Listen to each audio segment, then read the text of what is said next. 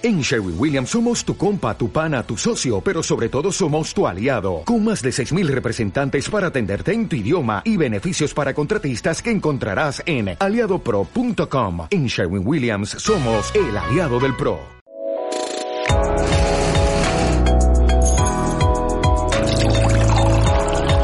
Llegó la hora de tomar una buena taza de café, acompañada de una buena conversación con amigos.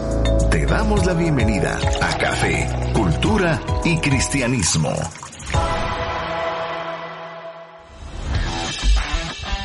Señoras y señores, cuando son las 5 de la tarde aquí en Ciudad Capital de Guatemala, les damos la más cordial bienvenida a este su programa Café, Cultura y Cristianismo. Estamos iniciando la segunda temporada con mucho ánimo, con mucho café y con buena compañía y me refiero a mi excelente amigazo Huguito Morales. Bienvenido. Gonzalo, ¿cómo estás? Qué bueno que podemos empezar nuevamente el año. Hacía falta reunirnos Es los cierto. viernes en la tarde para poder conversar sobre tantos temas que podemos tratar en una tarde como Sa- esta, ¿no? Salimos de la escena un mes y algo y el mundo está... El mundo está patas arriba. En guerra.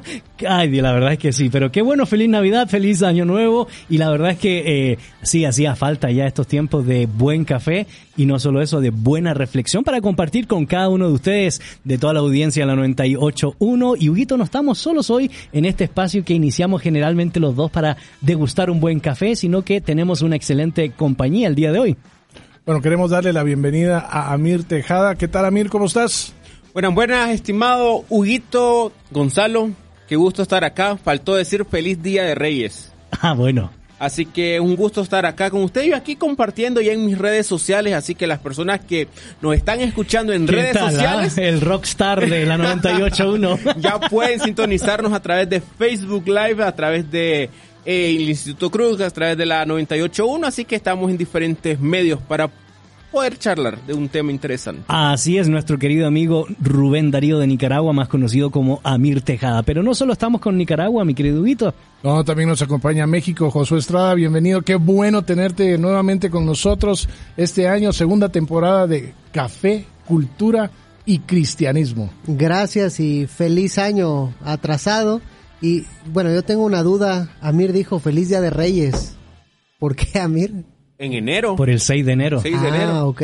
Es que él es, dice que en estos meses que salimos de cena, él ha decidido estudiar mucho la tradición eh, ortodoxa eh, antes del siglo VIII, entonces por eso que él prefiere supeditar esa fiesta a esa fecha. Me imagino que por eso, ¿verdad? Correcto, por mera por tradición histórica, no por las roscas. Y ahí, ahí también celebras el nacimiento de Jesús, También. me imagino. Qué barbaridad. El- como los ortodoxos. Así es, por eso te digo. Bueno, qué bueno compartir con cada uno de ustedes. ¿Qué tal, mis amigos? Festividades de fin de año, iniciando ya un 2022 cargado de sorpresas, noticias a nivel global. La verdad es que ha sido muy interesante este tiempo y nos ha dado la posibilidad no solo de recopilar información, sino también creo yo que un tiempo para discernir el signo de los tiempos y entrarle con todos los poderes a esta segunda temporada de Café, Cultura y Cristianismo, Mir.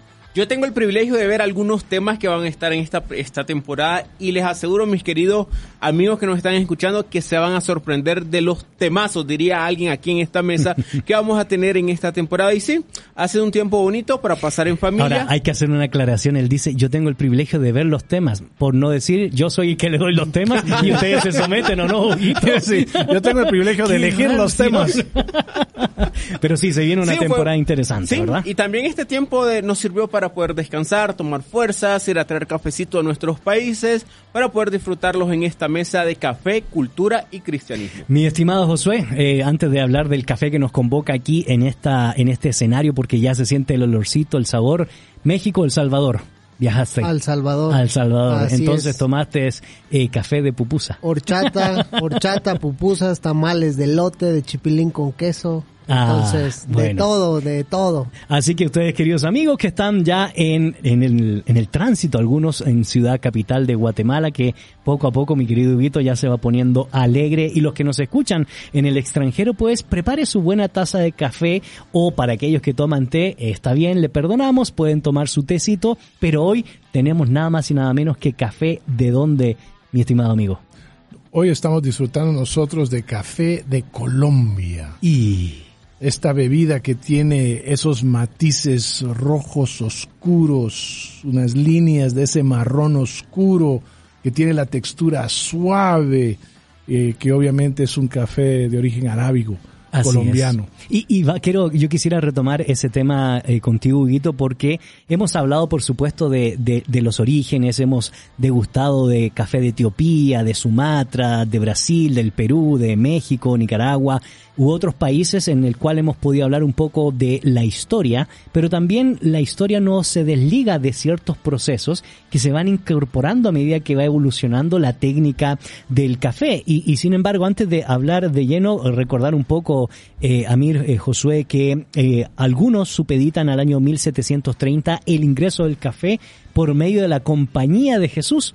Y es interesante porque algunos datos históricos, yo no me puedo perder la historia, sostienen que para eh, muchos de los que se iban a confesar, una de las penitencias que exponía la Compañía de Jesús en Colombia en el siglo XVIII era que la gente tuviera que ir a recoger eh, café. Ahí les dejo solamente. Bueno, era una forma de poder resolver ¿verdad? Eh, varias cosas con una sola actividad, creo yo. Yo pensé, que, yo pensé que Eso lo diremos café. en el son de No, la que va. eficiencia. Yo también pensé Si, si era así, pues pequemos, ¿no? Van con su tacita al confesorio. Exacto. No, aquí el único pecado pues es ponerle azúcar al café, mi estimado José, ¿verdad? lle-. Inicia. Tuviste un mes y medio para Voy al cambiar. infierno por Ah, eso. pues va a ir mal. Pero hablamos de procesos, Huguito, y no solo tiene que ver con el tueste, no solo que tiene que ver con la técnica en sí del trato de la semilla, sino que hay otros elementos que se han ido incorporando a medida que va evolucionando el desarrollo del café. Bueno, a mí lo que me ha llamado mucho la atención es de que se ha desarrollado toda una narrativa, ¿no? Alrededor del café y sus características para poder describir el aroma, para poder describir el sabor, para poder describir el cuerpo de, de, de- esa taza de café que se está degustando, para poder identificar la acidez, ¿verdad? Ese puntito tan especial que hace del café algo distinguido y que lo hace propio de cada una de las áreas en las cuales uno viene y, y- y prueba ese café. Y por supuesto al final uno tiene una idea, si quiere decirle completa, de cómo es que este café viene y se rige o, se compara con otros cafés a los cuales nosotros estamos acostumbrados. Correcto, es interesante eso, esos elementos y un poco también eh, Josué de historia porque pues en 1835 se comienza a exportar el café, en 1870 en Colombia la exportación pasó de 60 mil sacos a 600 mil sacos eh, de café. Y así la historia pues va avanzando porque en el 27 del siglo XX se crea la Federación Nacional del Café en Colombia y en 1938 ya el Centro de Investigación para el café. Y en medio de eso, probablemente aquí te conectes un poco con la historia. 1959 nace el famoso personaje Juan Valdés, del cual se han construido muchos mitos, leyendas e historias. Bueno, hablando de El Salvador, ahí hay un, está eh, como una franquicia Ajá. de Juan Valdés, es muy famoso, café, Es lo único que sé de la historia. es lo único dice. que, es lo único que sé de Juan Valdés. Iba a decir café rico, pero yo otra vez vuelvo a recalcar, para mí todos los cafés saben iguales, entonces, pero son bonitas las cafeterías, Sí, son, son, bonitas, bonitas. entonces, Mi primer acercamiento al café colombiano fue en El Salvador con una ¿Ah, sí? ¿De cafetería de Juan Valdés. Ah, Interesante. Ahora, Huguito, después que existe toda la explicación técnica de No, es cómo que, es que no- gente no- como no se no, no, respeta, personas como José verdaderamente lo que hacen es lo bajan, lo bajan a uno del burrito de Juan Valdés. la verdad. Sí, sí, sí. Pero Ah, es interesante, ¿verdad? Hay toda una mística que se ha desarrollado en torno al personaje y la relación con el, con el café. Claro, y creo que es una idea mercadológica que tiene mucho sentido y ha tenido, por supuesto, un impacto grandísimo a nivel mundial, donde uno mira que las tiendas de Juan Valdés, ¿verdad? Estos cafés muy particulares lo que hacen es no solo representan eh, a un país, sino que realmente representan a una cultura. Y lo que hacen es, es hacer ver de, de una forma muy sencilla que nos recuerda a nosotros tiempos antiguos la característica muy particular del café que se recoge en la mayoría de los lugares a mano y que tiene una, eh, un- una, distinción de, de- de ser hasta cierto punto eh, una cosecha en la cual todavía las cosas de antes, ¿verdad? Como se hacían anteriormente, prevalecen el día de hoy en el término de cómo es que se recoge, cómo es que se seca, cómo es que se lava, ¿verdad? Y nuevamente cómo es que se produce este café, nos trae a la, a, al- a la memoria lo que podríamos nosotros pensar, tiempos mejores cuando las cosas se hacían con tiempo y nuevamente lo que hacían era productos de altísima calidad y obviamente eso es lo que está vendiendo Juan Valdés y su café colombiano. 1959 nace Juan Valdés y ese mismo año llega el café de Colombia a Tokio, eh, logrando que hoy en día Japón sea el segundo consumidor de café de Colombia a nivel colombiano a nivel mundial. ¿Qué tal, mis ¿En serio? estimados? Sí. Los japoneses toman tanto café. Mira, porque para nosotros, eh, generalmente cuando uno escucha Japón, lo que se nos viene a la mente es una cultura de, del té, ¿verdad? Y, y El todo. sake, creo que el es el sake. sake, ¿no? Ah, ya vi ya que este vio. yo, es- yo prefiero el sake No, japonés que... Yo ya vi que José vio el último samurái.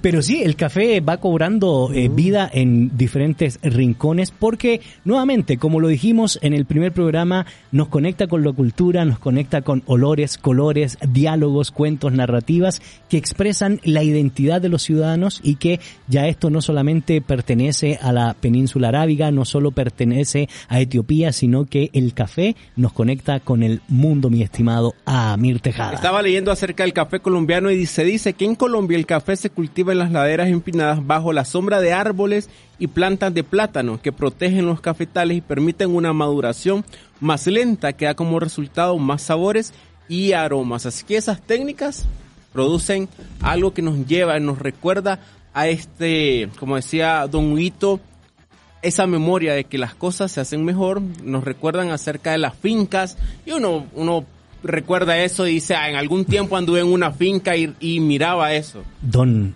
Huguito. Don Huguito. Sí, así me gusta que me traten ¿Qué con cierto, Aunque- con cierto aunque- nivel de respeto Sí. y de irrespeto. Sí, porque inició el programa. ¿Qué onda, Hugo? ¿Cómo estás, verdad? No, hombre, una cosa es Huguito y otra cosa es Hugo, así que... ya entramos en vamos confianza con el café. Sí, hombre, y te acordaste que es Don Huguito, ¿ah? Está bien. Bueno, queridos amigos, esperamos que ustedes se puedan conectar junto con nosotros, que aquellos que van en la ruta rumbo a sus hogares, probablemente a sus iglesias, probablemente a una reunión con amigos, pasen por una buena taza de café, compartan junto con nosotros eh, sus expectativas respecto a esta segunda temporada en Café, Cultura y Cristianismo y le invitamos a que envíen una nota de voz, un mensaje de texto al 3043 8888 3043 8888 o también nos puede escribir a las redes sociales del Instituto Crux o de la 981 Ilumina el camino. Y hoy estaremos reflexionando de un temazo, mi querido Amir, y tiene que ver precisamente con, y lo hemos puesto como una pregunta, holocaustos modernos.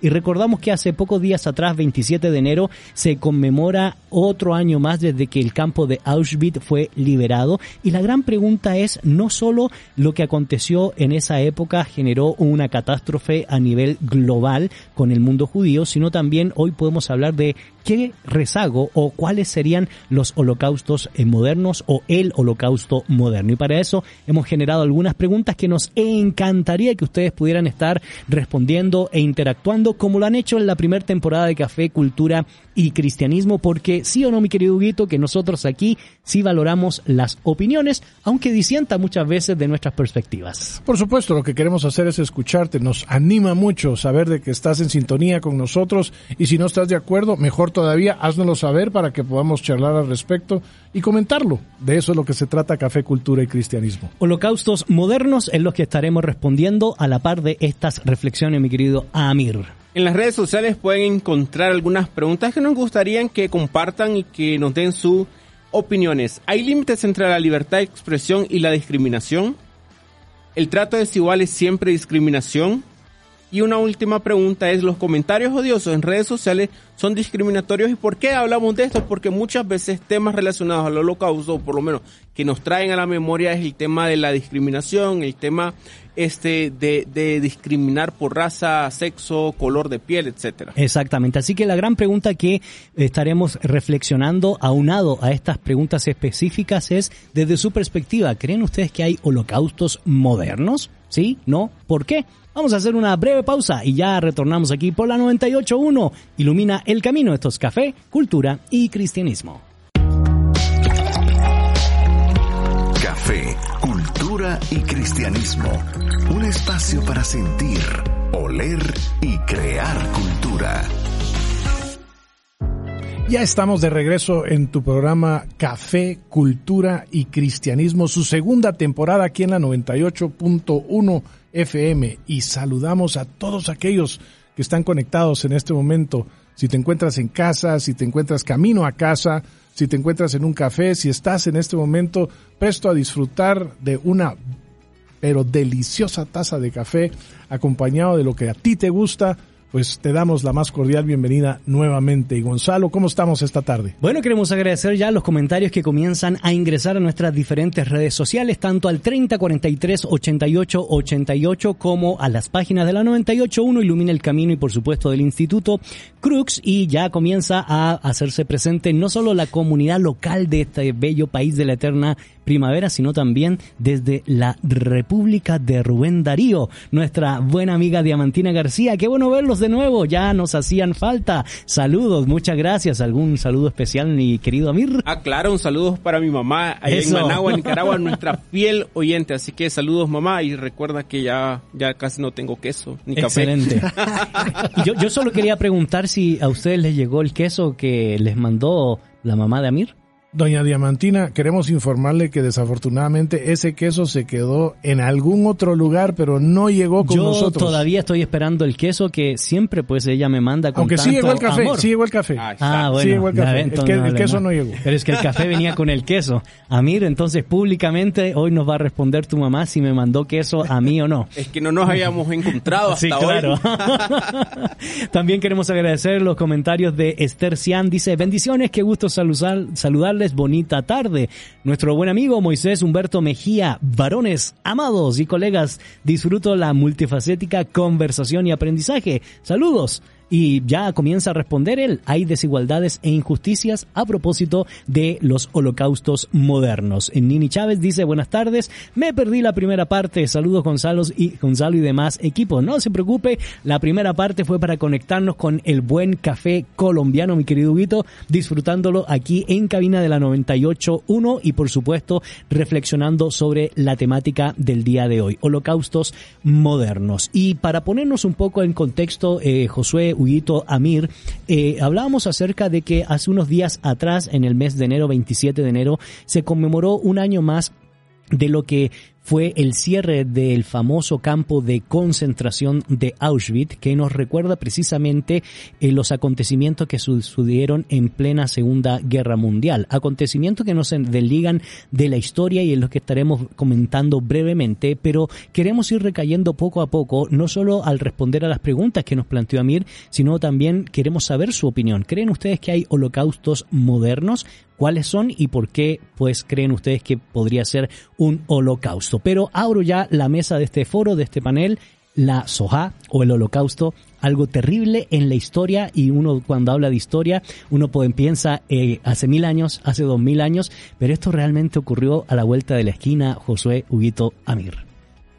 Sí, bueno, como dijiste, el holocausto o los judíos le suelen llamar la Shoah, que se traduce como la catástrofe. Ellos ocupan mucho ese término, la Shoah, eh, como la gran catástrofe. Y de hecho, holocausto, igual en el diccionario, hay como, eh, podría ser dos acepciones. Hay una que es holocausto por antonomasia, que es lo que pasó con los judíos, ahí se escribe con H mayúscula, cuando uno se refiere al holocausto de a manos de Hitler, queriendo matar a los judíos es con H mayúscula. Y de ahí holocausto también para alguna matanza a gran escala, pero eh, el contexto es la Segunda Guerra Mundial, eh, obviamente no vamos a entrar en, en discusiones de, tanto de fechas y eso, pero hablábamos con Huguito que debemos de localizar el holocausto no como a lo mejor una fecha en específica, sino más bien un proceso que es desde que Hitler asciende al poder en Alemania, más o menos 1933,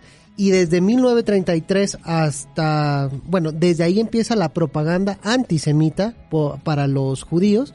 Eh, se hacen muchas Joseph Goebbels. hacen muchas leyes para, o sea, se va intensificando la como eh, deshumanización de los judíos. Ahí el arte tuvo que ver mucho porque dicen que la realmente la cultura alemana no iba a aceptar de un solo empezar a matar judíos, sino a través de panfletos, de revistas, de caricaturas, se va eh, tratando de dar una mala imagen de los judíos. Y eso obviamente llega al colmo ya al 40, 42, donde hay un exterminio masivo que se le llama la solución final, aunque antes ya se les venía matando también en los campos de, de concentración. El más representativo es Auschwitz, que, que, es realmente como un conglomerado de varios campos de concentración, porque está Auschwitz 1, 2, 3 y como 39 más pero eh, realmente el representativo sería como creo Auschwitz II, que era donde el campo de exterminio en sí con las cámaras de gas. Pero, era, como la parte ya a los que trasladaban literalmente. Sí, porque había, había campos de concentración donde estaban los trabajos forzados, había el campo como administrativo, que era Auschwitz I como el original,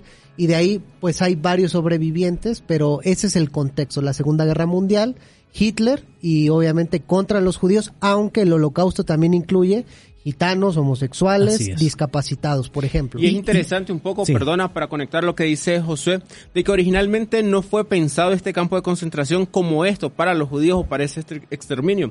Eh, estaba leyendo un poco y fue pensado para intercambio de prisioneros de guerra pero poco a poco se fue cambiando la idea del, del porqué de este lugar, de la construcción de este lugar, y luego, bueno, ya sabemos en qué terminó este lugar. Y es interesante cómo hubieron diversas formas de persecución a los judíos, como discriminación legal, este, eh, diversas formas de identificación y exclusión pública, violencia organizada, desplazamiento físico, ya cuando vienen las partes más fuertes como el internamiento, robos y saqueos generalizados hacia la comunidad judía y finalmente el trabajo forzado. En, el 38 la famosa este, noche de los cristales de los cristales rotos que es cuando vandalizan eh, eh, viviendas sinagogas, este, negocios, y todo en manos de... Y, las leyes de Nuremberg que iba a, ibas a mencionar, y, y Huguito me gustaría escuchar tu opinión, porque fíjense qué interesante para poner, queridos amigos, un poco en contexto. En este día, por supuesto, en una ¿qué sería? ¿Plataforma streaming? ¿Netflix? Eh, no lo sé. Eh, eh, casualmente está en el número que, Amir, tú que pasas metido en esas redes. en los primeros En los primeros 10, ¿verdad? la, la, amiga de Ana Frank, ¿verdad? Mi mejor amiga Ana Frank se llama una película holandesa. Así Y, casualmente, pues, Huguito, has tenido la experiencia de no solo estar en Holanda, sino también haber visitado la casa de Ana Frank y otros lugares que te conectan con ese marco histórico que estamos trayendo a esta mesa antes de reflexionar, por supuesto, en la actualidad. Bueno, yo, eh, mi comentario inicial es de que en realidad hay que acercarse al tema del holocausto con mucha sensibilidad. Correcto. Porque eh, pienso que nosotros en nuestro contexto latino, eh, y, nosotros en nuestra realidad actual, eh, nos es muy difícil eh, entender de una manera visceral, si lo queremos decir así, como lo entiende el pueblo judío y como lo entienden particularmente los familiares de aquellos que, que, sufrieron la, una, una muerte, pero no una muerte cualquiera, una muerte atroz, una muerte aberrante, ¿verdad? inimaginable verdaderamente para, para nosotros. Eh, ese sentimiento que con, el cual con el cual ellos caminan y ellos viven y ellos existen y, sobreviven, ¿verdad? Y, florecen, por decirlo así. Eh, por eso es que yo digo que hay que acercarse de una manera muy sensible, eh, teniendo en consideración de que nosotros estamos realmente limitados en nuestro entendimiento de lo que esto significa, porque aunque tenemos todos los eh, testimonios, aunque tenemos eh, los museos, aunque tenemos los escritos, aunque tenemos eh, las expresiones artísticas, como bien mencionaba Josué, que han sido muy importantes no solo en la provocación, sino también en la recordación del holocausto, nosotros estamos todavía a la distancia. En, muchas, en muchas formas estamos a la distancia del holocausto. Entonces, acercarnos a él lo debemos de hacer eh, con un sentido de respeto, eh, con un sentido de hermandad, con un sentido de, de, una evaluación profunda y de reconocer nuestras limitaciones a la hora de hablar de este tema. Eh, para mí es interesante que, que, cuando definimos el holocausto o encontramos una definición del holocausto, habla de una persecución y aniquilación sistemática, ¿verdad? Porque es algo que fue bien pensado y es algo que fue bien pensado y ejecutado por un Estado. ¿verdad? En contra, obviamente, en su mayoría del pueblo judío, como se ha mencionado aquí en 33 o 45, aunque eh, los, por decirlo así, las corrientes filosóficas que llevaron a, Hitler a pensar y, a ejecutar conjuntamente eh, con, con, los demás eh, líderes del régimen nazi eh, una acción de este tipo, venían de mucho antes. Así es. Eh, eh, finalmente, eh, lo que nosotros vemos es, vemos cómo es que se, se vuelca en contra de este pueblo judío y en contra también de los que se mencionaron anteriormente, aquellos con discapacidades físicas y mentales, aquellos que se identificaban como gitanos o como homosexuales, aquellos que eran testigos de Jehová, También, eh, aquellos que eran prisioneros de guerra, tanto soviéticos y de otras naciones, como disidentes políticos, había toda una amplia gama, por decirlo así, de víctimas de este y- holocausto. Y, de hecho, Huguito, lo que, que mencionas tú es bien interesante porque cuando uno habla de holocausto, obviamente está presente el caso judío en íntima relación con Alemania, pero es que también en varios países de Europa no podemos desligarnos de los nacionalismos frente a los colonialismos que son, comienzan a dar de los belgas en África, de los eh, holandeses, de los franceses, que es una historia que a veces odiamos por eh, resaltar este, este tópico. E- Era una realidad de muchos idealismos donde la raza superior o la idea de la raza superior no solo estaba presente en el pensamiento nacionalista, idealista, nihilista alemán, sino que era casi el común denominador del racionalismo del siglo XIX. Y bueno, con algo que decía Don Huguito, me llama la atención. este, no se les, Aprendido. Mira, no, no se les No, puede no, ir, no, no se les puede ir, no, está bien, lo, lo- lo- lo- lo acepto, lo acepto. recogí una frase de, de este famoso autor Primo Levi Sí. por- y es- la recogí de otro autor porque él dice que al acercarse como a la historia del holocausto él quería entender pero se cruzó con una frase de Primo Levi un, un este, sobreviviente de los campos de concentración que dice que lo frenó porque decía Primo Levi tal vez lo que ocurrió no deba ser comprendido porque en la medida en que se comprende es casi justificar lo que se hizo. Y hay otro autor, Wiesel, que eh, igual, eh, judío, él, él creo que era húngaro, pero ganó el Premio Nobel de la Paz en 1986, muy, muy famoso también, eh, dio mucho testimonio sobre el holocausto. Él decía, cualquier explicación resulta inadecuada. Hagamos lo que hagamos, estamos perdidos. Me resultó sumamente porque, como bien decía, como bien decías, Huguito, el judío, el sobreviviente, no se acerca de la misma manera como lo hace a lo mejor uno que está interesado en la historia. Así es, y pensando en historia, como tú lo has mencionado, tampoco es esta persecución eh, acérrima, eh, malvada, ¿verdad? Eh, en los tiempos de la Segunda Guerra Mundial era algo nuevo para el pueblo judío. De hecho, antes del, del fin de la época de los zares, el zar primero, en 1884 me parece, eh, se produjo una persecución constante a los judíos. Y si uno va a la Edad Media, Sí, cuando claro. se dan los temas sobre En el préstamo, en la 1492. usura, exactamente, hay mucha persecución a los judíos. Entonces, Aunque, bueno, hay- algunos dicen que la, la distinción que se da con el pueblo, eh, con, con los alemanes, es que ya era una cuestión racial. Claro. Entonces, que se vuelve una cuestión de raza, donde no se pueden mezclar, por ejemplo, ¿no? Eh, Estaba prohibido que un alemán se casara con un judío. Las leyes de Eh, Nuremberg. la- las leyes y aparte esto de negarles la ciudadanía, razas inferior. Dicen que eso es como el distintivo, aunque tú bien dices, los judíos han sufrido cierta persecución, este, y bueno, hablábamos de que en Shakespeare también ya está eh, como este, evidenciado que hay ciertos prejuicios hacia Así el es. judío por los negocios, la usura, etcétera. Y de, De hecho, hecho, en la, perdón, en la sí. Europa moderna, mil, eh, 1400 a 1800, la sospecha y la discriminación arraigadas en los prejuicios religiosos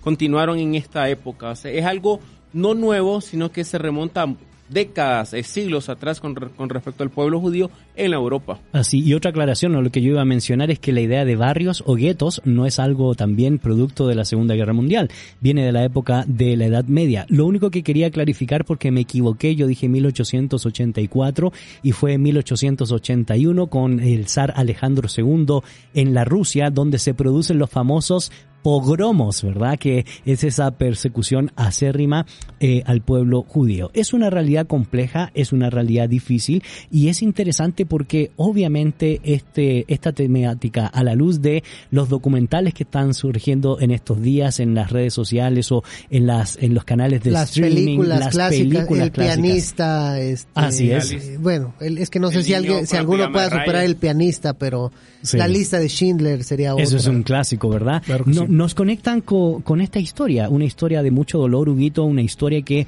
nos debe enseñar a nosotros a no repetir los errores del pasado, pero es una historia también que, a pesar de las circunstancias complejas que se han vivido, pareciera, pareciera, ¿verdad?, que no hemos olvidado algunos rezagos eh, negativos que afectaron eh, el pensamiento del holocausto, la realidad del holocausto. Bueno, creo que nuevamente lo que lo, lo, lo, lo interesante de todo esto es el hecho de que de una realidad de la caída del hombre, ¿verdad? Y una realidad de pecado, cuando esa semilla viene y se planta en el corazón de una persona, no, no, no que se planta, pero esa, es- esa, esa realidad, eh, ya, ya nace uno con esa realidad de pecado, pero ya cuando eso se desarrolla de una manera en la cual no tiene freno alguno, eh, es impresionante cómo es que eso, dadas las circunstancias históricas que nosotros eh, conocemos de, de- de ese tiempo, ¿verdad? Llega a, a situaciones como las que estamos viviendo nosotros ahora. Eh, eh, y, y- lo llevo hacia ahora porque eh, de todos es conocido de que se encuentra, como se llama nuevamente, una posible situación de guerra nuevamente en Europa. Así es. Y uno dice, bueno, ¿qué es lo que está sucediendo en aquel lugar cuando vemos nosotros toda la pelea que hay entre Ucrania, Rusia, Occidente, entre Estados Unidos, Alemania, y ustedes ya conocen y han estado al tanto de las noticias, pero nos damos cuenta a través de esa historia primera, ¿verdad? O, o- o anterior, si lo queremos decir así, que eh, cuando, se, cuando, cuando se dan esas características, esas posibilidades de que ese pensamiento, que es un pensamiento malévolo, diabólico, aberrante, eh, se pueda desarrollar, literalmente lo que lleva es, lleva a, a- a niveles de maldad y niveles de violencia y niveles de atrocidad inimaginables. Exactamente, y eso nos conecta con la pregunta que hemos planteado para este programa. ¿Cuáles creen ustedes que son los holocaustos eh, modernos? Y hay otras preguntas más, Amir, que me encantaría que pudieras recordar. Solo quisiera re- eh, traer un poco eh, estas leyes raciales de Nuremberg, que a propósito, eh, Josué, alguno de nuestros más respetados eh, teólogos o exégetas eh, aprobaron y eso ha generado mucha discusión, ¿verdad? Pero fue un Y- y fue un parteaguas eso, ¿no? parteaguas, Cuando exactamente. muchos teólogos estuvieron a favor de todo esto, Así es. fue un escándalo. Así es, exactamente. Y, y claro, hay que entender muy bien y nos llevaría a otro programa a explicar eso, porque también aparecen muchos mártires, entre ellos Dietrich Bonhoeffer, ¿verdad? Que eh, probablemente sea una de las personas conocidas, pero permítame hacerle menciones de algunas cosas.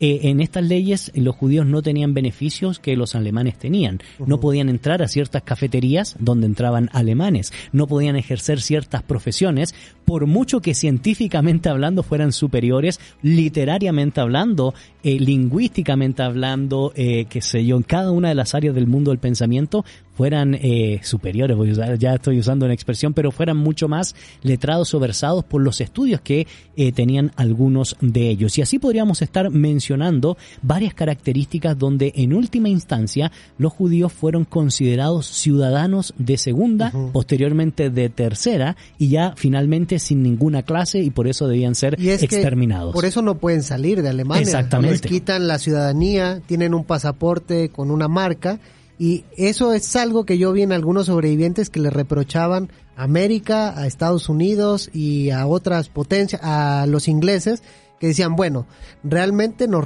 estuvieron rechazando mucho tiempo. O hay un barco, por ejemplo, que fue muy famoso que en Cuba que no lo dejaron pasar. Así es. Y ellos, los, sobre- los sobrevivientes dicen, y nos regresaron sabiendo que nos iban a matar. Y, y hay testimonios de eso que estaremos eh, leyendo y, y escuchando eh, después de hacer esta pausa, pero antes recordamos, Amir, un poco las preguntas para la interacción de nuestra comunidad virtual de la 981. Ilumina el camino. Algunas preguntas que se derivan de la temática que nosotros estamos charlando hoy son, ¿hay límites entre la libertad de expresión y la discriminación?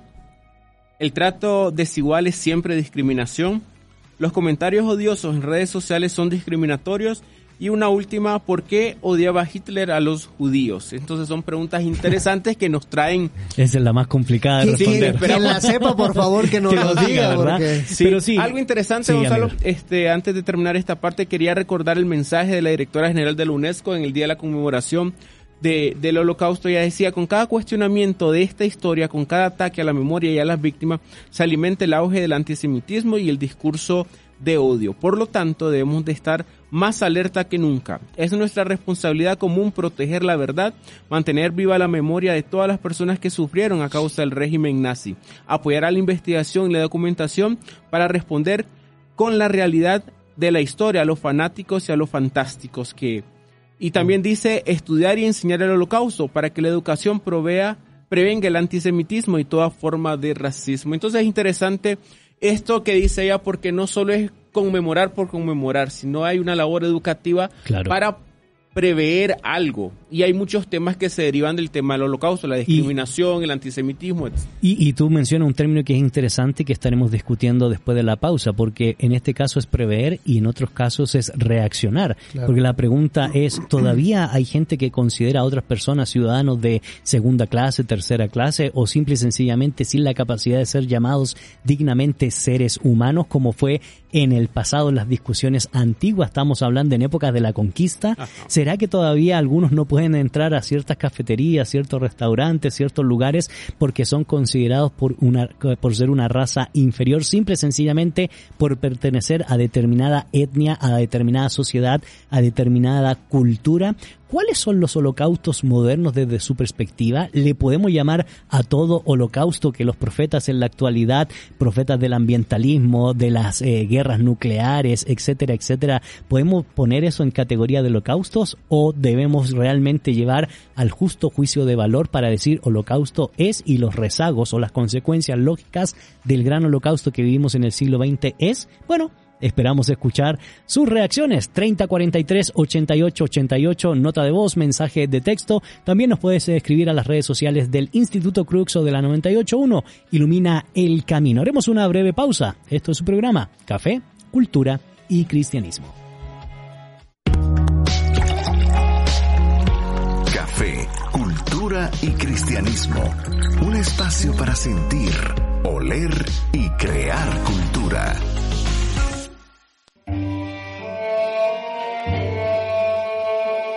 Te sacaban de la cama a las, a las 7 por la mañana. Esto era la muerte porque cuando hay menos 12, menos 13, y no puedes más eh, soportar porque no tienes nada, tienes este traje y el número aquí y solo con esto teníamos que ir a trabajar. El trabajo mío era cuando las cubas de los enfermos estaba de miedo. Entonces tenía que ir al water para coger y venir. Esto era el trabajo mío. Cuando bajábamos del tren, los alemanes cogían los que eran medios y me dijeron que le hacen experiencias. Cada mañana venían, los cogían y los ponían al camión y después de 10 días ya no, ya no más. Venimos de la fábrica y nos cogieron cinco, cinco y íbamos a estar, ir a pie, con la nieve, sin pan, sin nadie, nadie, nadie. Había gente que no se querían morir caminaban y se caían y se levantaban y caminaban y caían. No se querían morir. Nos dejaron en, la frontera y nos ponieron en trenes abiertos. Comíamos la nieve.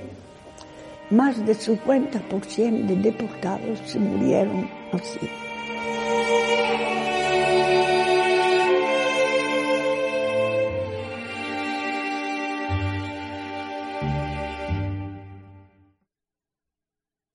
Escuchábamos uno de los testimonios de una sobreviviente de esa época tan dura, tan terrible, donde pues se nos recuerda la ausencia de toda moral, de toda espiritualidad y de todo sentido por la vida o por el aprecio a la vida y por el otro. Y es un testimonio que, eh, Josué, si uno comenzara a recopilar, ¿verdad? Eh, realmente publicaríamos eh, ediciones de sumas eh, recopiladas de gente que pasó por esa realidad tan compleja. De hecho, cuando uno visita el Museo del Holocausto en Israel, eh, es una realidad terrible, terrible. Cuando uno sale de ese, eh, de visitar el museo, es, produce mucha complejidad. Sí, bueno, ahorita estaba recordando porque uno se preguntaría, bueno, ¿por qué seguir recordando estas cosas tan atroces? Pero es que el pueblo judío no quiere dejar de recordarlo porque para ellos hay un, a pesar de lo que leí, de que ellos dicen, es que tratar de entender es justificar y es inexplicable, Claro. pero al mismo tiempo ellos dicen que no pueden dejar de dar testimonio porque hay un imperativo ético que, que lo basan en la Biblia que es la sangre de tu hermano clama desde la tierra y ellos dicen no podemos dejar morir este testimonio porque la gente tiene que saber lo que pasó, lo que nos hicieron para que no se vuelva a repetir. Hay un libro que Así sacaron es. el año pasado, una sobreviviente también, eh, ella no, ella era eh, no recuerdo, vivió en, Alema- en Holanda, no, en Alemania, pero ella escribió, esto lo cuento para vosotros, así lo Así tradujeron, lo cuento para vosotros, para los jóvenes. Y la verdad es que nos sirve de testimonio porque cada vez que nosotros eh, traemos un, un tema histórico que se conecta con nuestra realidad hoy, no podemos dejar de olvidar que quien no conoce su pasado, su historia, puede estar condenado, en términos relativos, por supuesto, a repetir los errores del Y pasado. si bien este es un tema muy sensible, yo rec- eh, no, no recuerdo exactamente dónde lo leí, pero se dice de que uno de los fotógrafos del, del, del ejército norteamericano, cuando estaba entrando a uno de los campos de concentración, le preguntaron, ¿por qué estás tomando tantas fotos? ¿Por qué estás documentando tanto? La respuesta de él fue, lo estoy documentando porque va a haber un momento en la historia donde alguien se va a levantar para decir que esto no pasó. Mm. Entonces, algo como lo que decía Josué, algo como lo que decía la directora de, de la UNESCO, es poder documentar, poder recordar esto para poder prevenir de nuevo estos errores que hubieron en el pasado. Así es. Bueno, queremos agradecer los comentarios que siguen entrando a nuestra red social y tenemos un comentario con fotografía incluida. Nos escribe nuestro buen amigo oyente Aldo Hut desde Paraguay. Dice saludos amigos de Café Cultura y Cristianismo. Acá disfrutando, ¿saben de qué? De café guatemalteco, mi querido Huguito. Este Y en el hombre, Paraguay, este hombre, este hombre en Paraguay Sabe. está bendecido. Así es, él sabe. También nuestro buen amigo Estuardo Tecún, qué gusto verlos otra vez amigos, saludos y un fuerte abrazo a todos. Obed Puac dice La Vita es Bella o La Vida es La Bella. vida es bella. Otra película muy buena, ¿verdad? Sí. Que nos recuerda esos eh, momentos. Nuestro buen amigo Luis Rodríguez dice La desnutrición, en consecuencia la mortalidad infantil en Guatemala ocupa los primeros lugares en el mundo. El ataque vigente hacia la raza negra en los Estados Unidos, ambas resultan ser una tragedia que se convierte en un holocausto, poco a poco, paso a paso. Todo se resume a un desprecio a los semejantes, contradiciendo el segundo gran mandamiento. Qué buena reflexión, porque indudablemente eso nos va a conectar en un momento más sobre los holocaustos modernos. Ingrid Varela, bendiciones. Bernardita Mesa, mi querida mamita, ¿verdad? Conectada desde Santiago de Chile. Saludos eh, cordiales. Ya solo falta a tu mamá, Josué, que enseguida probablemente mande los saludos. Iliana de León dice, gracias por compartir importante información. Estoy aprendiendo mucho. Y también tenemos respuesta, eh, mi querido Amir, a, la, las preguntas que hemos planteado en la red social, específicamente en Instagram se, se plantearon estas preguntas y yo no sé si ya tenemos algunos resultados que puedas compartir, leer la pregunta y por supuesto algún resultado. Tenemos algunas este, respuestas, por ejemplo, ¿por qué odiaba Hitler a los judíos? Alguien responde, bueno, es desconocido este tema, pero puede ser por cuestiones de etnia y cuestiones religiosas. Hay límites entre la libertad de expresión y la discriminación. La mayor parte de las, eh, bueno, todos los que contestaron dijeron que sí, que hay un límite entre la libertad de expresión y la discriminación. Mm. Los comentarios eh, odiosos en las redes sociales eh, son discriminatorios. eh, el 29% dijo sí, el 71% dijo que no necesariamente. Hmm, Interesante. Un grito, una de las cosas que yo eh, expresé antes de la pausa es que antes de hablar de holocausto moderno, holocaustos modernos, dije que hoy hay una especie de eh, profetas públicos, ¿verdad? Que eh, expresan de que hay holocaustos por todos lados, holocaustos ambientalistas, holocaustos nucleares, siempre como posibles cosas que puedan eh, suceder. Y no estamos diciendo que eso nos podría llegar a pasar, eh, pues la historia y la realidad de hoy nos cuenta que hay circunstancias complejas, pero ¿a todo lo tenemos que llamar holocausto? No, yo creo que no. Yo- perdón, yo creo que tenemos que ser muy cuidadosos en cómo utilizamos esto porque obviamente la referencia que todos conocemos es la referencia de el holocausto, del cual hemos estado hablando, el sufrimiento del pueblo judío a manos de el régimen nazi y todos los demás que también hemos incluido en esta lista según la historia nos indica a nosotros.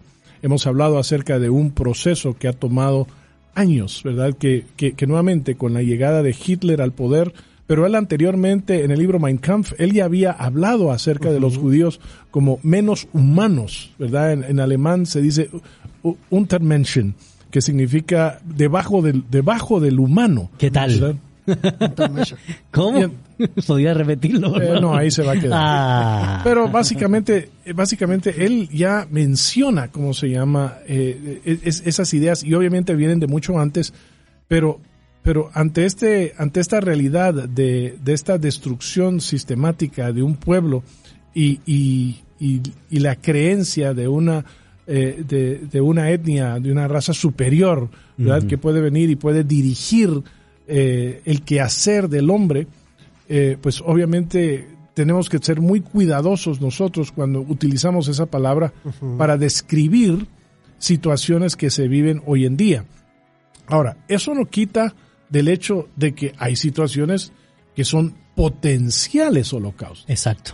¿verdad? Que yo creo que, tal como hemos visto nosotros, pues de, de un régimen que sube al poder, que tiene una visión de, de expansión y de obtener mucho más tierra para poder eh, vivir eh, de, de acuerdo a, a la visión que ellos tienen como nación y poder conquistar otros y poder subyugarlos y poder aniquilar a aquellos que eh, les son contrarios, pues eso al día de hoy, eso todavía es una posibilidad, ¿no? Es una posibilidad en la cual algo así eh, pues tiene el potencial de volverse en un nuevo holocausto. Y creo que lo que nos llama a nosotros la atención, y nos llama la atención a decir, nosotros debemos de estar eh, conscientes de algo así, el potencial que tiene esto. Alertas. Debemos de estar alertas y debemos de tener la capacidad de señalar aquello que tal vez hoy nosotros lo vemos como algo, pues en realidad no tiene mucho impacto, no es muy significativo, ¿verdad? Eh, no, no es muy grande, pero O ya, o Eh, ya va a pasar. o ya va a pasar. Eh, tal vez eh, lo, lo único que, que yo diría que, que, que tal vez se puede acercar de alguna manera a, a una descripción de esto, donde tiene procesos, donde tiene sistemas y donde eh, cruza fronteras y, y afecta a todo el mundo, es el hecho del aborto. Mm, Y interesante. mira, con, con lo que decía Huguito, me llama la atención porque incluso varios testimonios de judíos dicen que no abandonaban Alemania porque para ellos era como, pero es que esto no creo que escale más de lo que de lo que está pasando. Ah, ah, yo vi un testimonio de una sobreviviente que decía, por eso no nos fuimos y cuando nos quisimos ir era demasiado tarde, ya no nos dejaban entrar a los países, pero dice, una, creímos que iba a pasar, así de que, bueno, las cosas van a mejorar, esto va por un rato pequeño, y la otra es que nunca se imaginaron a qué grado iba a escalar esto, hasta Así es. que hablaron ya de cámaras de gas. Así es. Y, y de hecho, cuando pensamos a la luz de lo que nos comentó Luis eh, respecto a las cosas que él cree que se están dando en relación a los holocaustos modernos, pensamos que la historia se había terminado con eh, Abraham Lincoln, por ejemplo, o con el famoso Amazing Grace de William Wilford, eh, y el fin de la esclavitud o el fin del racismo ya se había terminado en esa época, o quizás el último rezago fue Martin Luther King y que ya después de eso iba a haber eh, una completa paz. Y, y la dinámica o la realidad que nos plantea el escenario cultural contemporáneo eh, dicta mucho de no ser eh, precisamente eh, un fin al tema del racismo. Y lo único que yo quisiera mencionar antes de escuchar sus perspectivas acerca de los holocaustos modernos es que Víctor Frank, que por cierto fue eh, un sobreviviente del campo de concentración, que se hizo famoso, por supuesto, por escribir un documento, eh, El hombre en búsqueda de sentido, y, ese documento nos relata que la gente puede sobrevivir cuando tiene un por qué y un para qué vivir. Y él explica todos los procesos que se dieron en torno a cómo la gente que era más joven, físicamente hablando, terminaba en, en los alambres electrificados y la gente que tenía fe, que tenía un terreno, que tenía un ser querido, tenía ese anhelo de todavía prevalecer. Pero en medio de eso a él le permitió escribir varios documentos y en cierto sentido popularizar uno de los rezagos que dejó el holocausto y es el vacío existencial. Y él eh, hace famosa esta frase, dice, cada época tiene su neurosis y cada tiempo necesita su psicoterapia. Y nosotros trasladaríamos al plano cristiano es que es cierto, cada época pierde el rumbo y cada época, así como pierde el rumbo, necesita volver a la fe necesita volver a las dimensiones morales del cristianismo para poder hacer lo que es no solo agradable a Dios, sino también al prójimo en medio de como ustedes muy bien han expresado y Luis también muy bien ha expresado, eh, se está dando un racismo imperante en nuestras culturas. Sí, el tema del holocausto, bueno, tiene temas derivados, como se ha mencionado acá, el antisemitismo, prejuicios y estereotipos, que últimamente por las redes sociales está muy, muy candente ese tema. Y obviamente el tema de discriminación e igualdad de derechos, que son algunos de los temas derivados cuando nosotros pensamos, cuando nosotros reflexionamos eh, con relación al holocausto que se vivió en la, en la década de los 30 y 40 de pasados. correcto. Con lo que decías de Víctor Frank me hace recordar que él decía, eh, él es un amante de la libertad con responsabilidad, ¿no? Él siempre recalca que la libertad con responsabilidad, pero él decía que también el hombre tiene una libertad limitada en cierto sentido, porque obviamente a veces las circunstancias le caen sin él decidir si las quiere o no, es decir, un sufrimiento, pero tiene libertad en el sentido de encontrarle un sentido a lo que está pasando, a su sufrimiento en este caso. Y él dice que ahí es donde el hombre decide si quiere encontrarle sentido o no quiere encontrar sentido a su sufrimiento para no caer en la desesperanza. Pero me llama mucho la atención esta cosa, porque sí hay cosas que no, no están en nuestro control. Aunque somos libres, no están en nuestro control, que nos pueden llegar sin necesidad de pedirlas, pero sí somos libres y responsables de encontrarle un sentido. Lo que pasa es que a veces somos incapaces de ver este sentido y es donde él debate con Jean Paul Sartre, que Jean Paul Sartre decía que la vida es una pasión solo hay que abrazar el sinsentido de la vida. Y él decía, no, es que somos incapaces de percibir el sentido. Y lo que genera es una filosofía negativa que marcó un buen periodo. Y no queremos entrar a esos vericuetos de, la discusión. Yo solo iba a mencionar a, dos autores, eh, Albert Camus, porque eh, se pierde la falta de motivación y la falta de rumbo en ambientes donde precisamente dejamos que proliferen esta, estos actos humanos que van en detrimento de la dignidad y del derecho de ser humano. Y Albert Camus decía o nos hablaba eh, acerca de lo absurdo. Y él decía, la vida no tiene sentido, pero vale la pena vivirla, siempre y cuando reconozcamos que no tiene sentido. Y Rubén Darío, eh, el paisano de nuestro buen amigo Amir, lo expresó poéticamente al decir, dichoso el árbol que es apenas sensitivo, y más la piedra dura, porque ya no siente, pues no hay más dolor grande que el dolor de estar vivo, ni mayor pesadumbre que la vida consciente. Entonces, cuando uno ve el dolor humano, el maltrato humano, los conflictos, el racismo que se va dando en las culturas contemporáneas, es esa pérdida de rumbo, es esa pérdida de sentido, lo que termina generando un vacío existencial. Bueno, yo lo que quisiera agregar a esta discusión es, tú mencionaste anteriormente que en 1935 las leyes de Nuremberg establecieron eh, el, el, honor, como, como describen las propias leyes, y el linaje del pueblo alemán y las características del ciudadano del Tercer Reich. Mm. Y entonces, eh, en realidad, eh, fueron leyes que fueron establecidas para establecer con, con, con claridad que el pueblo judío no era un pueblo alemán. Y siendo un pueblo eh, de segunda o de tercera categoría, eh, pues de alguna manera se abría la posibilidad de una persecución más férrea. Ahora, en el año, eso fue 1935.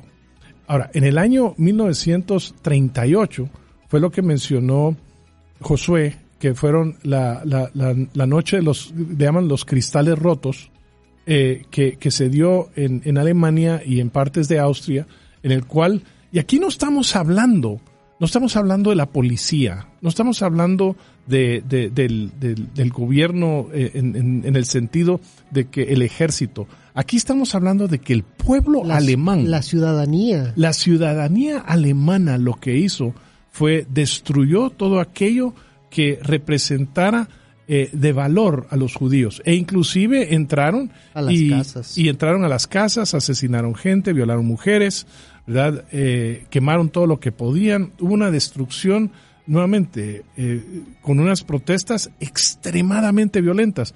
Pero no fue el Estado, fue la ciudadanía. Y traigo esto a colación porque creo que eh, nos, no- nos debe de impactar en términos personales, de decir, debemos nosotros nuevamente de tener mucho cuidado, porque esa semilla de pecado eh, es, es como se llama, algo que es inherente al ser humano. Eh, nosotros fácilmente podemos caer en una situación de ese tipo cuando se dan las circunstancias y cuando se da el contexto perfecto para que se pueda levantar, por decirlo así, este movimiento violento, agresivo, en contra de un grupo de personas que nosotros llegamos a considerar inferior. No estamos nosotros lejos de eso. Claro. ¿verdad? Es- eh, y, y creo que debe ser unas lecciones que nosotros debemos de aprender, de decir, claro, eh, cuando finalmente esto se llevó a la solución final que todos conocemos, pues obviamente ya la ejecución de eso era algo que, que, que, que, que se puede decir regresó a manos del Estado. Pero lo que pasa es de que el Estado se sostiene sobre la realidad que la ciudadanía también lo defiende. ¿verdad? Entonces, lo que nosotros vemos es que, que fácilmente nosotros podemos caer en algo de este tipo y por eso es que la palabra de Dios nos anima a nosotros a entender qué es lo que tiene que decir con respecto a cómo es que Dios mira este tema que tiene que ver con la discriminación, este tema que tiene que ver con el racismo, este tema que tiene que ver con hacer a, otras personas de menos. Y, lo más interesante, eh, rescato eso, porque vale la pena tener reflexiones, por supuesto, para la realidad de hoy, para la pastoral, para la iglesia y, para el desarrollo como sociedad, no solo eh, guatemalteca, sino iberoamericano. Eh, lo que planteo, Hito, pareciera ser una paradoja en un mundo donde ya estamos llevando tecnología a Marte para investigar eh, eh, si hay microorganismos o si existe la posibilidad de concluir que hay vida. Estamos hablando en una época donde la robótica ha avanzado a, niveles insospechados, la digitalización, la nanotecnología, la inteligencia artificial eh, y tantos fenómenos que estamos viendo producto de la revolución digital y uno llegaría a la conclusión es que pareciera que cuando más avanzamos científicamente hablando, más vamos perdiendo los valores esenciales que definen al ser y que definen la dignidad humana. 30 43 88 88. Mi estimado Mir, te corté la inspiración, perdona. Iba a decir algo, pero lo hablamos Pero después de la pausa. bueno, queridos amigos, recuerden envíen una nota de voz, un mensaje de texto o también nos puedes escribir a las redes sociales del Instituto Crux o de la 981 Ilumina el Camino. Este es tu programa, Café, Cultura y Cristianismo. Cultura y cristianismo. Un espacio para sentir, oler y crear cultura. Y estamos nuevamente de regreso en Café Cultura y Cristianismo por la 98.1 FM. El tema ha estado por demás interesante. Muy buena discusión hemos tenido en esta tarde, pero eh, no sé si hay comentarios adicionales que compartir con nuestra audiencia. Gonzalo, ¿cómo estamos? Claro que sí, tenemos comentarios. Gracias por los que, aquellos que nos han enviado nuestras redes sociales del Instituto Crux, de la 981, también del 3043. 8888 y han compartido sus perspectivas respecto a la temática que estamos tratando el día de hoy, holocausto, holocaustos modernos. Y es interesante, eh, Luis Rodríguez nos vuelve a comentar y dice es oportuno hacer notar que incluso pastores y algunos teólogos consintieron y apoyaron el exterminio como consecuencia de creer que Hitler era una especie de ungido para sacar adelante a la Alemania de la Segunda Guerra Mundial, luego de la frustración de perder la guerra en la, en la primera. Hombres como Bonhoeffer dieron su vida al oponerse al régimen eh, fanático en Alemania. Y algo de eso habíamos mencionado. De hecho, eh, yo no sé si tú estuviste ahí en una discusión de un diccionario famoso, el de Kittel, eh, Diccionario Teológico del Nuevo Testamento, que muchos de los exégetas utilizan fue escrito y desarrollado por grandes maestros que respetamos de la exégesis bíblica, pero que en una primera parte tuvieron un apoyo probablemente ingenuo, eh, porque al principio parecía que iba todo bien y que después ya se desligaron, ¿verdad? De hecho, es algo que cuando uno este, está estudiando tiene que tener cuidado con el diccionario de Kittel.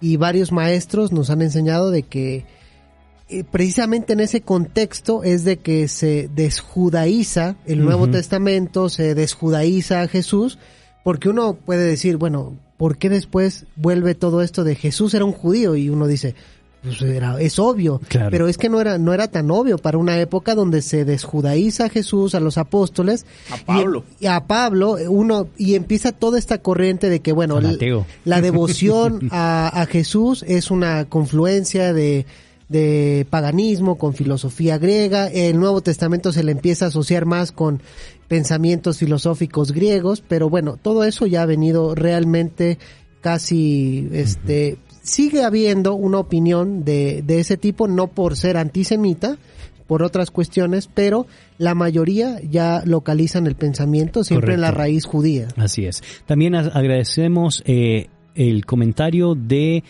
eh, nuestro bien amigo Jul. No sé si es Julio o Jul, pues ahí me perdona, ¿verdad? Dice, hablando lo más objetivamente posible, sabemos que en todo conglomerado, pueblo o nación existen personas buenas y otras que no lo son. Y que estas eh, eh, altimas dejan muchas semillas de resentimiento por sus acciones hacia otras personas por tener actos de avaricia o superioridad, etc. ¿Será posible que parte de los motivos de otros pueblos cultivaron sentimientos en contra del pueblo judío pudo haber sido ese motivo y que resultaron pagando justos por eh, pecadores?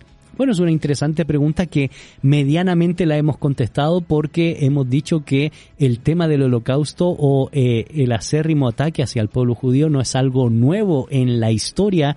No es algo que de nació con Hitler. Exactamente, en la historia de las culturas, de las sociedades eh, y la historia de la, eh, de la humanidad. Y obviamente el tema de, del resentimiento y el tema de la crítica, hay muchas tesis. A- acabo de descargar un, un artículo, ¿verdad?, sobre el tema, el concepto de usura y avaricia en tiempos de, eh, del pueblo judío antes de la, de la reconquista por parte de los reyes católicos y cómo había una persecución acérrima. Es más, estábamos discutiendo fuera de micrófono cómo hasta Martín Lutero, venerado Claro. por muchos hoy en estos días que les encanta la época de la Reforma, eh, no era muy amante de- del pueblo en sí. Pero ahí hay que hacer varias, varias distinciones que quizás valdría la pena en el, más adelante tocarlo eh, en, un, en un programa específico. Saúl Barrios dice, buenas tardes, con una inquietud. Huguito Morales, que está como panelista, ¿es miembro de la Iglesia El Camino? Si es él, me debe dinero. No mentira, no, no, no, No, son bromas. Eso está bueno. Le envío saludos, dice. Gracias, Saúl. Un abrazo. También los Castros, eh, Bacharan dice, nos acompañan en el camino. Saludos a Hugo y todo el equipo. Somos los Castros eh, Bacharan. Saluditos, Castro, de regreso. Un fuerte abrazo. Qué bueno saber de ustedes. Hoy sí trajo su fanaticada, ¿verdad? Sí. Qué bien. Daniel Bejar dice, ya extrañaba las tardes de Café, Cultura y Cristianismo. Qué buenísimo el tema que están tocando. Saludos. Eh, Pedro Monterroso, magnífico programa. Esta tragedia humana, producto del pecado y la más baja expresión de la naturaleza humana, nunca más debe repetirse en ninguna parte del mundo. Saludos a mi querido Huguito. Igual, Pedro. Te mando un fuerte abrazo. Ahí está. Bastantes seguidores. Así es. Antonio Castro dice, Dios los bendiga, eh, qué temazo. Bueno, muchas gracias eh, por estar participando junto con nosotros. También a Iliana de León Cancinos, que ella plantea que posiblemente quizás el COVID puede ser considerado como una especie de holocausto en el sentido de catástrofe, ¿verdad? Porque pues cuando uno toma en cuenta la consideración del término hebreo podría llegar a significar eso. Pero muchas gracias por estos comentarios, por estar participando junto con nosotros, por aportar a la perspectiva que traemos acá a la mesa en torno a la temática que nos convoca el día de hoy. Y lo trajimos porque, eh, Amir, es- tú que eres asiduo investigador en los nuevos canales de streaming, está haciendo famosa esta famosa, esta serie o película. Película, Película de la amiga de Anna Frank, ¿verdad? Es una película, bueno, ya, ya comentaba, una película holandesa que, que narra la historia un poco desde la perspectiva de una de las amigas de, de esta niña, de Anna Frank, y como ella también eh, termina en un campo de concentración, eh, ella pierde el contacto con Anna Frank ella cuando su familia se esconde y ella piensa que se fue de vacaciones.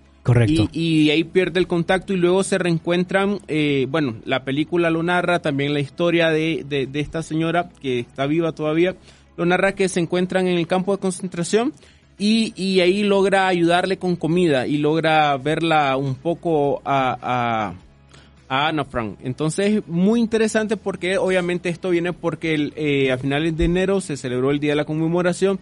Entonces, la, en las redes sociales, bueno, en, la, en las plataformas de streaming sacaron películas para poder recordar y para poder, este, en cierta manera, documentar un poco de lo que pasó Claro. y, que, y mantener en la memoria estos elementos. Y algo que iba a decir antes de la pausa es, con todos estos temas del holocausto, los temas que se desprenden de- del holocausto, yo reflexionaba, la iglesia, ¿qué es lo que dice? Muchas veces la iglesia guarda silencio ante estos, estos elementos y corremos el riesgo de, de que nuestros púlpitos, que nuestras predicaciones se alejen de la realidad, eh, se alejen de los dolores del pueblo, se alejen de las situaciones que se están viviendo.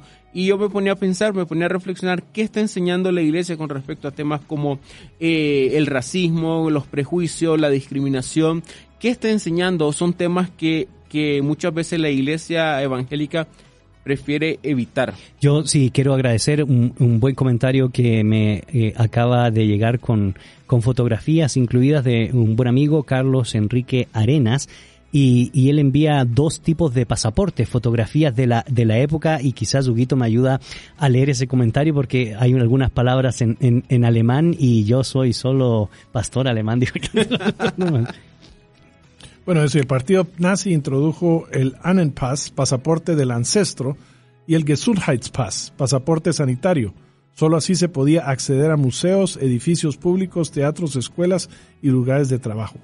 Con qué rapidez todos olvidan o tal vez nunca lo supieron, no dejemos que la historia se repita. Qué, qué interesante comentario eh, el de nuestro buen amigo Carlos y aunado también al comentario de Pedro Monterroso que dice nunca más debe repetirse en ninguna parte del mundo esta realidad. Pero también hemos expresado eh, de que no necesariamente esto se ha acabado, la realidad es compleja, la dignidad humana en términos del racismo eh, tristemente está presente y por eso creo yo, como expresaba muy bien Amir y nos da la oportunidad de ir eh, recayendo en ciertos elementos más prácticos para, para la realidad de hoy, de que ustedes padres de familia tengan la posibilidad de quizás ver esta película con sus hijos y después de la película eh, documentese, por supuesto, pero siéntese a explicar qué fue lo que pasó y por qué, como dice Pedro y Carlos, no debemos repetir la, la historia, queridos amigos. Creo yo que es una buena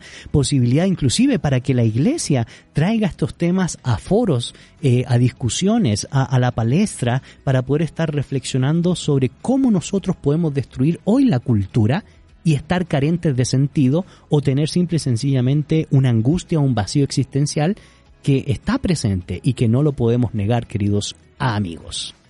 Bueno, yo creo que al, pensar en esto, pues obviamente regresamos a la palabra. Cuando nosotros vemos Génesis 1, 26, 27, el hombre fue creado a imagen y semejanza de Dios, eh, está hablando del hombre en general, ¿verdad? Está hablando de la raza humana, está hablando de hombre y mujer creados a imagen y semejanza de Dios. Y la palabra de Dios también es muy explícita, por decirlo así, en que nuestro Dios es uno, como dice... Eh, particularmente Deuteronomio 10, 17, 19. Nuestro Dios es uno que no hace acepción de personas, pero es interesante que en esa acepción de personas dice, no acepta soborno, hace justicia y particularmente al huérfano y a la viuda y sabe que muestra su amor al extranjero. Y aún así hay muchos pasajes más donde nosotros encontramos que el apóstol Pedro, que también estaba sufriendo de cierto racismo, y en el libro de los Hechos, dice en, eh, en Hechos 10:34, ciertamente ahora entiendo que Dios no hace acepción de personas y todos recordamos cómo se llama ese capítulo donde él fue entendido de que el evangelio también era para aquellos que no eran judíos. Romanos 2.11 nos dice que en Dios no hay acepción de personas, ¿verdad? Y, y así los, los, la Biblia realmente lo impactante de la palabra de Dios es que es extremadamente sencilla, pero tal como dice, llega hasta lo más profundo del ser humano. Y entonces cuando, cuando en esa sencillez destaca que no debemos de hacer acepción de personas porque nuestro Dios no hace acepción de personas, no hay mucho por donde escaparse en una directriz de ese tipo. No hay, ¿cómo se llama?, ciertas excepciones que se dan ahí. Simplemente dice, no se hacen acepción de personas. Y, y también nuestro propio Señor Jesucristo dijo, bueno, ¿cuál es el, el más grande mandamiento? ¿Cuál es el segundo más grande?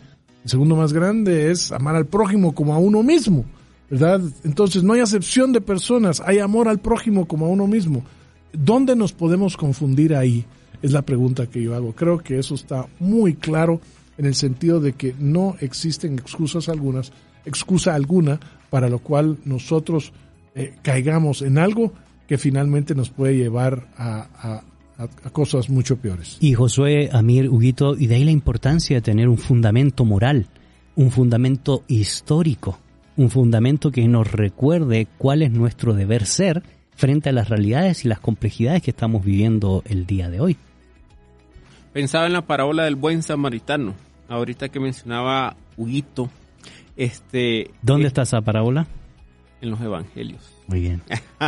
no, pensaba en esta parábola ¿Por qué? Porque muchas veces nosotros... Es que como mira es experto en Mateo, de, decir que está en Mateo. Porque muchas veces este eh, simplificamos tanta tan la enseñanza bíblica que muchas veces nos olvidamos de la profundidad que hay. Y, y obviamos estos temas y obviamos eh, estas discusiones dentro de la iglesia porque muchas veces no son espirituales. Entonces ese es un riesgo. Y, y, obviamente hemos hablado de el tema, como el, el, holocausto como el tema, pero hay temas derivados y muchas veces no queremos ni tocar el tema y mucho menos los temas derivados. Y, y en cuántas de nuestras congregaciones puede haber cierta discriminación, que puede haber discriminación por clase social, por eh, aspecto económico, por educación, por raza, este, y es interesante esto que, que, que muchas veces lo escudamos, es que así son las personas, así son los hermanitos. Y no, es algo que nosotros tenemos que aprender a señalarlo y hay que, tenemos que aprender a, a traerlo a la mesa. Dice Josué, yo no tengo la culpa de ser mexicano. a mí me discriminan por eso. Son bromas. Igual te amamos. Gracias. eres bienvenido aquí. No sé, iba, iba a decir algo, pero... Pero con esa burla se, me está, olvidando. No, con lo que decía, mira, a lo mejor para eh, poner más el dedo en la llaga y a veces las discusiones se banalizan y nos perdemos en cosas irrelevantes. En estos días, voy a hacer alusión, a mí se me hace una cosa irrelevante, voy a decir por qué. José Adrián Romero publicó algo de que el orden, también él creo que estaba equivocado en ese sentido, que decía, primero ámate a ti, después a tu prójimo y después a Dios. Ese es el orden. Y la gente saltó, no, no, no, no, no, es que primero Dios, después... Yo decía, bueno, es que ¿qué más da el orden? Quizá él falló en decir este es el orden, porque yo creo que no hay un orden.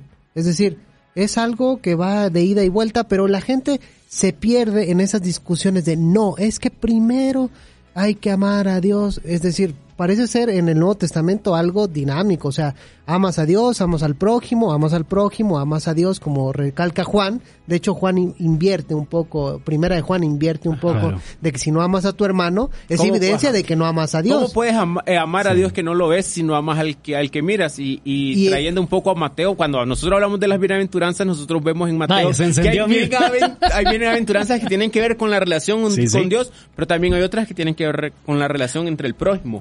Entonces, trayendo eso a colación. Para mí se me hace una discusión irrelevante para mí. Sí, sí. Irrelevante porque como si el Nuevo Testamento se enfocara en, en el orden, es decir, ¿quién tiene eh, el orden? Jesús que dijo amarás, lo que citó Huguito, o Juan. Pues es que las dos cosas van de la mano, pero eso nos desvía porque no, es que Jesús Adrián Romero dijo que Twitter, y ya, la discusión yo creo que profunda. discusiones una, de, Tinder. Que, se puede hacer una discusión profunda de qué incluye amar a, al hermano, qué, qué significa amar a Dios, porque hoy tanta eh, igual malentendido de qué es amar a Dios, porque creen que amar a Dios es ir a es que vayamos a la iglesia y sintamos bonito, salgamos así como este así, ay, hoy esta alabanza me llegó. Eso incluye amar a Dios, pero no es amar a Dios en, En el su sen- totalidad. en su totalidad. Entonces, yo creo que podría haber una discusión más profunda, pero nos vamos con que si lo dijo Jesús Adrián Romero, que si puso que el orden, y para mí perdemos el tiempo. Y hoy lo dijo entonces Josué Estrada, Josué ¿verdad? Estrada. Entonces ya una Yo discusión. lo bueno es que el- ni, el otro- ten- ni tengo Twitter, ni tengo Instagram. Entonces, una discusión interesante sobre este tema. Ya, ya vamos terminando, queridos amigos. Estábamos hablando el otro día, ¿verdad? Una discusión seria sobre este tema es poder hacer una concepción clara, una diferencia clara entre lo que era la mentalidad clásica griega y romana, inclusive en el judaísmo, entre el concepto de persona y naturaleza y las presuposiciones de ese salto casi cuántico que se da eh, siglos posteriores entre la concepción de persona del cristianismo, porque la naturaleza queda supeditada a la persona. Y por eso nosotros hablamos que Jesús es una persona y tiene doble naturaleza, que es una discusión de carácter eh, filosófica, y fenomenológica. confundir, y es que confundir, confundir naturaleza con persona hace a la es, persona una, una cosa. cosa, exactamente. Una cosa de la creación. Y el cristianismo da una pauta increíble, pero eso lo vamos a dejar para otros días eh, cuando estemos ya en un aerópago, eh, qué sé yo. Queridos amigos, antes de retirarnos agradecemos eh, los comentarios que siguieron entrando en nuestras redes sociales. Dice saludos de Eli Chitumul y Elías Chitumul, escuchándolos mientras vamos rumbo a Sololá. Buen Saludos tema. a- Saludos Eli. a mi estimado. Excelente. Carlos Valiente dice, buenas tardes. Mi aporte es el siguiente. Los abortos son un tipo de holocausto moderno. Se les priva todo el derecho a los futuros hijos e hijas de Dios, como mencionabas, eh, Huguito. Pedro Monterroso pregunta, tomando en cuenta los juicios divinos, la deportación babilónica, la de Asiria, etcétera, ese holocausto macabro será parte de eh, un juicio divino sin ser precisamente fatalista? Bueno, interesante. Jacqueline Soto, buenas tardes maestros, hermanos. Qué alegría que están de regreso el programa donde aprendemos con ustedes. Bendiciones. Y Luis Rodríguez también nos comenta, cuando la iglesia busque el reino de Dios y su justicia, será una voz profética. Hoy día la mayoría de los púlpitos queremos, eh, eh, perdón, Ahora sí lo leo bien. Cuando la iglesia busque el reino de Dios y su justicia será una voz profética. Hoy día la mayoría de los púlpitos están alrededor de los intereses de conveniencia. Bueno, gracias por tu opinión. Eh, Bernardita Mesa, saludos eh, Gonzalo Chamorro. Muy entretenido programa. Te queremos mucho. Saludos desde Cauquenes, Chile. Gracias mamá o amigos que se encuentran en la bella ciudad de Ya Cauquenes. hacía falta ese saludo, ya hacía falta Sí, ese sí, saludo. sí, sí. Bueno, queridos amigos, muchas gracias. Eh, Amir, qué bueno volver en esta segunda temporada. Qué bueno volver y tenemos excelentes temas para esta segunda temporada, así que no se lo pierda. Y también compartan en nuestras redes sociales del Instituto Crux, donde eh, compártanos qué tema le gustaría que nosotros podamos charlar. Estoy seguro que va a ser interesante poder eh, leer sus, sus Y, inquietudes. y aunque usted de temas de por sí yo decido, dice Amir, ¿verdad? Así es. Es un tirano. Así es. Ese puede ser un próximo tema, ¿verdad? El- los totalitarismos contemporáneos.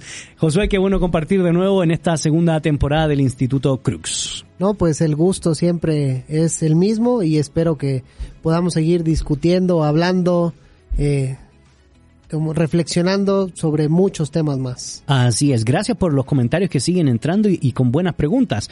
No podemos responderla ahora a todos, pero dice eh, Edgar Rolando González, bendiciones, ¿seremos juzgados por el holocausto, por callar? ¿O seremos testigos fieles? Nos plantea un desafío. Muchas gracias por esa reflexión. Huguito, qué bueno volver a esta segunda temporada de Café, Cultura y Cristianismo. Es muy bueno regresar, es muy bueno estar nuevamente aquí juntos y los esperamos el próximo viernes.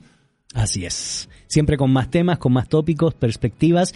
Y no se olvide, aunque dialogamos con la cultura, desde la cultura y para la cultura, nuestro fundamento es Jesús de Nazaret. Su revelación, su palabra, su ética, su espiritualidad. Y hacia eso nos queremos enfocar. Soy Gonzalo Chamorro. No se desconecte de la sintonía de la 98.1. Ilumina el camino. Y nos encontramos el próximo viernes a las 5 de la tarde de aquí a través de la frecuencia 98.1. Nos vemos. Hola, buenos días, mi pana. Buenos días, bienvenido a Sherwin Williams. ¡Ey! ¿Qué onda, compadre? ¿Qué onda? Ya tengo lista la pintura que ordenaste en el ProPlus app. Con más de 6.000 representantes en nuestras tiendas listos para atenderte en tu idioma y beneficios para contratistas que encontrarás en aliadopro.com. En Sherwin Williams somos el aliado del PRO.